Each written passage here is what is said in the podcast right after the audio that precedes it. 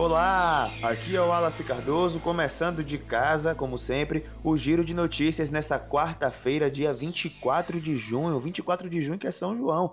Como foi de São João ontem, Vanessa? Eu sou Vanessa Rosendo e meu São João foi tranquilo, em casa. E o seu, UOL? O meu também, viu? A gente colocou aqui numa live de forró que tava rolando ontem fez um amendoim, uma canjica e tudo de casa, tudo tranquilo. Massa! O Giro de Notícias é o programa que mantém você informado ou informada sobre o que de mais importante acontece no Tribunal Regional Eleitoral da Bahia. Vambora, que hoje tem muita coisa. O Senado aprovou nesta terça, dia 23 de junho, a PEC que visa adiar a realização das eleições municipais de 2020. A proposta de emenda à Constituição número 18/2020 adia a data do primeiro turno para 15 de novembro e o segundo turno para 29 de novembro desse ano. A PEC foi aprovada no Senado em dois turnos de votação e agora segue para a Câmara dos Deputados, e lá também será apreciada em dois turnos. Inicialmente, Vanessa, o primeiro turno das eleições estava previsto para o dia 4 de outubro, mas o adiamento entrou em pauta por conta né, da pandemia do novo coronavírus, e aí agora só nos resta aguardar as cenas dos próximos capítulos.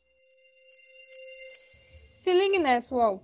Sabe o é-título? A Bahia é o segundo estado do país com maior número de download do aplicativo mais de 2 milhões de eleitores baianos baixaram o app, acredita? Que massa, Vanessa!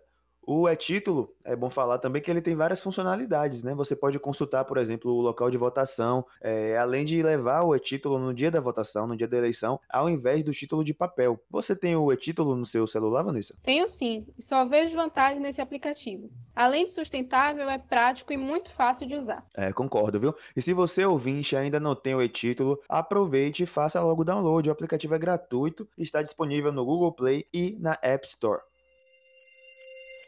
Vanessa, você sabe que a Escola Judiciária Eleitoral da Bahia, a EGE, realiza atividades com jovens estudantes explicando o funcionamento e a importância da justiça eleitoral, né? Sei sim, Wal. Os dois principais projetos nesse sentido são o Eleitor do Futuro, com jovens do Ensino Fundamental 2, e também o Partido Mudar, esse voltado para a galera do ensino médio. Só que a pandemia, infelizmente, impediu as ações desse ano de acontecerem nos dois projetos. É, infelizmente, mas calma, que a EJA encontrou um jeitinho de continuar estimulando você, jovem como a gente, a conhecer as funções dos representantes políticos. Estão lá no site da Escola Judiciária textos, vídeos e slides sobre as funções do prefeito e dos vereadores. O material está bem informativo, viu? E você pode participar ativamente dos projetos. Para isso, é só gravar um vídeo na horizontal de até dois minutos explicando o que você aprendeu lá sobre as funções das autoridades políticas municipais. Os vídeos selecionados vão ser inseridos também no portal da EGE. Que moral, hein? É, que moral mesmo. Ó, para acessar o material é só entrar em ege.tre-ba.jus.br. Aí depois que entrar no site, você clica em Programas de Cidadania e depois em Partiu Mudar para o ensino médio ou em Eleitor do Futuro, para o caso de você ser estudante do Fundamental 2. Aí lá vai ter um banner sobre o projeto que você escolheu em tempos de pandemia. Bem fácil, né?